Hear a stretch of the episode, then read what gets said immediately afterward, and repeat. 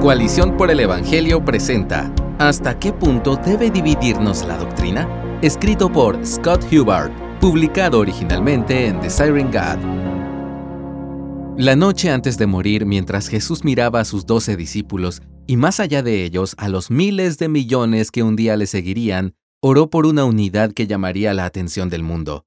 Para que todos sean uno, como tú, oh Padre, estás en mí y yo en ti, Dice en Juan 17, 21, Padre, toma a judíos y gentiles, hombres y mujeres, ancianos y jóvenes, y haz que sean uno. La unidad enviada del cielo fue su gran oración por nosotros. Sin embargo, solo unos momentos antes, en Juan 17, 17, expresó otra petición que le da a la unidad cristiana una atención y característica fuerte. Santifícalos en la verdad. Tu palabra es verdad. Padre, toma a estos discípulos y átalos por tu palabra. La verdad dada por el Espíritu también fue su gran oración por nosotros. Jesús quiere que su iglesia sea una y que sea sabia. Quiere que amemos a todo su pueblo y que atesoremos toda su palabra. Quiere que ofrezcamos una ilustración terrenal de la unidad trinitaria y un testimonio terrenal de la verdad trinitaria. Pocos cristianos e iglesias mantienen de forma natural una comprensión equilibrada de ambas oraciones. Tendemos a desviarnos hacia una unidad que erosiona la verdad o hacia una verdad que destruye la unidad. Por eso, a menudo necesitamos recalibrarnos. Nuestro ecumenista interior necesita más firmeza. Nuestro despiadado vigilante interior necesita menos dureza. Para ello puede ayudar una herramienta antigua rearticulada y clarificada en las últimas décadas, el triaje teológico. ¿Qué es el triaje teológico? El triaje teológico, término acuñado por Albert Mohler en 2005, trata de organizar la verdad cristiana en distintos niveles, desde las doctrinas esenciales hasta las enseñanzas más periféricas. En un libro muy útil publicado recientemente llamado Escoge tus batallas, Gavin Artlund ofrece el siguiente modelo cuádruple. Número 1. Las doctrinas de primer rango son esenciales al Evangelio mismo. Número 2. Las doctrinas de segundo rango son urgentes para la salud y práctica de la Iglesia de tal manera que frecuentemente causan que los cristianos se separen a nivel de iglesia local, denominacional y o ministerial. Número 3. Las doctrinas de tercer rango son importantes para la teología cristiana, pero no lo suficiente como para justificar la separación o la división entre cristianos. Número 4. Las doctrinas de cuarto rango son poco importantes para nuestro testimonio evangélico y nuestra colaboración en el ministerio. El triaje teológico aplicado correctamente no justifica la indiferencia hacia las doctrinas que están por debajo del primer nivel, Toda la escritura posee el aliento de Dios, como señala Pablo en 2 de Timoteo 3:16. De modo que cuando Jesús oró para que fuéramos santificados en la verdad, se refería a toda ella, hasta la tilde y letra más pequeña, si consideramos las palabras de Jesús en Mateo 5:18. Sin embargo, la escritura misma trata algunas doctrinas como más fundamentales que otras, y el triaje teológico trata de seguir ese ejemplo. Así como Jesús habló de los preceptos más importantes de la ley en Mateo 23, 23, y como Pablo habló del Evangelio en primer lugar en 1 Corintios 15, 3, el triaje teológico trata de diferenciar las doctrinas más importantes de las que tienen menos urgencia. De ahí que Moeller utilice la ilustración del triaje. Los médicos de urgencias tratan las heridas de bala de forma diferente a los esguinces de tobillo. El beneficio principal, como veremos, es el equilibrio y la sabiduría en nuestra búsqueda de la unidad. No minimizamos montañas ni magnificamos granos de arena. Del mismo modo que en un contexto médico, el proceso de triaje suele ser complejo. No siempre discernimos inmediatamente si una doctrina encaja en el primer nivel para dividir a los cristianos de los no cristianos, en el segundo nivel para dividir a las iglesias locales, denominaciones o ministerios, o en el tercer nivel en el que no habría división. El triaje es tanto ciencia como arte, requiere tanto percepción intelectual como sabiduría espiritual, se basa tanto en un juicio cuidadoso como en un instinto piadoso. Por ejemplo, una misma doctrina puede encajar en una categoría diferente dependiendo de la situación. Como observa Ortlund, el tema de los dones espirituales a veces encaja en el segundo nivel, pero no siempre. Actualmente, un cesacionista convencido asiste alegremente a la iglesia continuista en la que sirvo. Los contextos culturales o misiológicos también influyen en la práctica del triaje. Las iglesias nuevas en fronteras no alcanzadas, junto con algunos equipos misioneros, pueden rebajar algunas doctrinas típicas de segundo nivel al tercer nivel. En Estados Unidos, los ancianos de una iglesia podrían limitar la membresía a aquellos que han sido bautizados como creyentes. En Afganistán también podrían no hacerlo, o podrían, sabiamente, no hacerlo todavía. En ocasiones, incluso evaluar desacuerdos de primer orden exige sabiduría, una persona puede rechazar la justificación por la fe porque no la entiende. Otra puede rechazar la doctrina porque la entiende y la odia. La primera situación requiere una enseñanza cuidadosa y una evaluación posterior, mientras que la segunda no. Podrían mencionarse más complejidades, pero estas bastan para mostrar la necesidad de humildad, paciencia y sabiduría colectiva en lugar de reflejos individuales. En el Nuevo Testamento se habla de una pluralidad de ancianos en las iglesias locales, y con razón. El triaje teológico se realiza mejor en un grupo de pastores con discernimiento espiritual, hombres que tienen los ojos puestos en el rebaño y son sabios en cuanto a las necesidades, peligros y oportunidades de su contexto local. Al igual que los médicos de urgencias necesitan algo más que conocimientos médicos para practicar bien el triaje, los ancianos de una iglesia necesitan algo más que conocimientos bíblicos para hacer lo mismo. Necesitan conocer no solo el canon de las escrituras, sino también el caso que tienen delante y el contexto que les rodea. Necesitan preguntarse, considerando todas las cosas, ¿vale la pena dividirse por esta doctrina en este momento? Tres pruebas de triaje.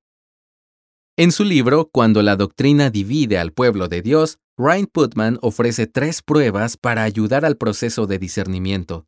Número 1. La prueba hermenéutica. Cuanto más claramente enseña la Biblia una doctrina, más probable es que pertenezca a un nivel superior. Número 2. La prueba del Evangelio. Cuanto más central es una doctrina para el Evangelio, más probable es que pertenezca a un nivel superior. Número 3. La prueba de la praxis. Cuanto más afecta una doctrina a la práctica de una iglesia, más probable es que pertenezca a un nivel superior. Estas tres pruebas no responderán a todas las preguntas, pero ofrecen un punto de partida. Considera dónde encajan algunas doctrinas comunes después de pasarlas por la hermenéutica, el Evangelio y la praxis. Doctrinas como la deidad de Cristo y la Trinidad, claras hermenéuticamente y centrales para el Evangelio, pertenecen al primer nivel.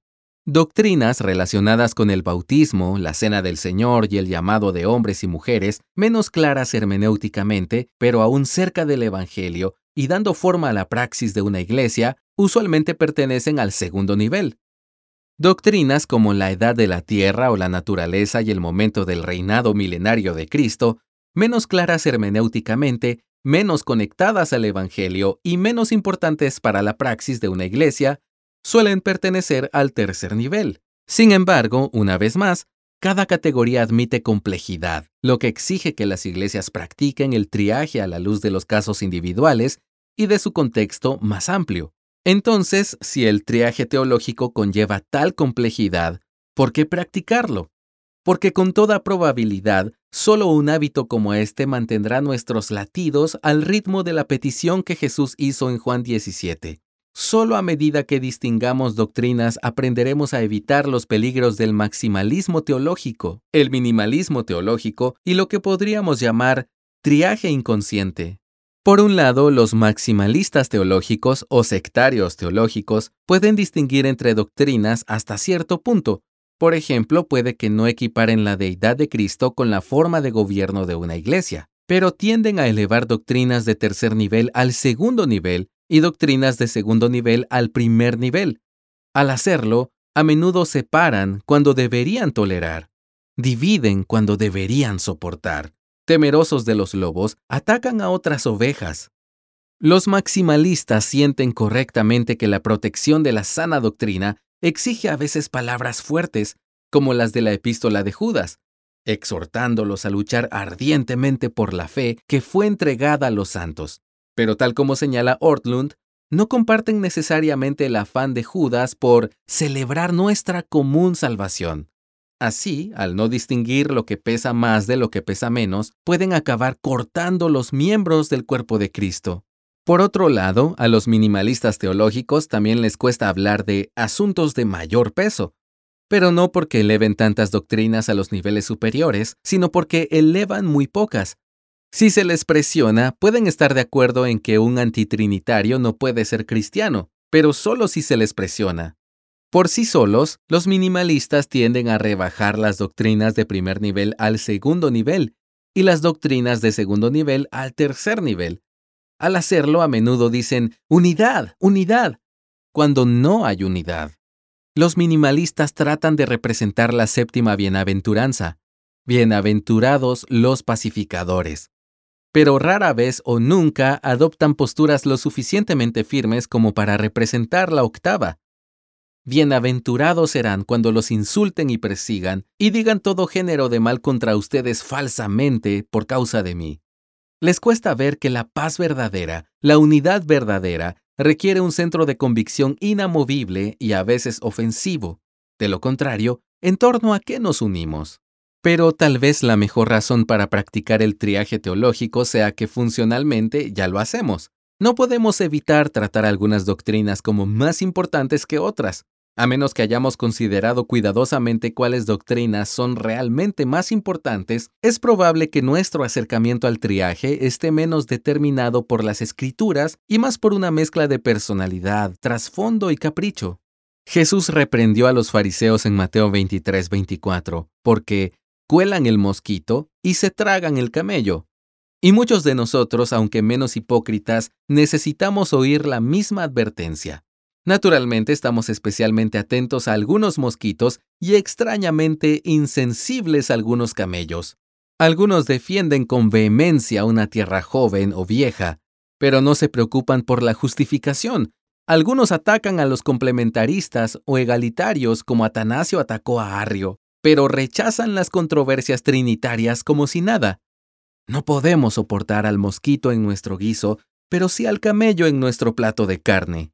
Así pues, el triaje teológico nos ayuda a sopesar no solo las doctrinas, sino también a sopesarnos nosotros mismos. Pone al descubierto nuestras propias tendencias persistentes y nos invita a recalibrar nuestros modelos inconscientes según el ejemplo de las escrituras. ¿Cómo podemos saber si estamos creciendo a la hora de sopesar las doctrinas como Dios mismo lo hace? Quienes tienden al maximalismo teológico se encontrarán soportando desacuerdos cuando antes habrían roto la comunión. Los que tienden al minimalismo teológico se verán a sí mismos ofendiendo a algunos cuando antes no ofendían a nadie. Los maximalistas no tratarán las doctrinas de segundo y tercer nivel como sin importancia, pero aprenderán a bajar la voz cuando hablen de ellas. Los minimalistas, mientras tanto, no se sentirán incómodos cuando vean a un hermano o hermana contendiendo por verdades preciosas. Los minimalistas aprenderán a luchar más. Los maximalistas aprenderán a luchar más contra sí mismos. Todos nosotros, cualquiera que sea nuestra tendencia natural, oraremos más a menudo, Padre, haz que seamos uno, y con el mismo aliento, átanos con tu verdad. Gracias por escucharnos. Si deseas más recursos como este, visita coaliciónporelevangelio.org.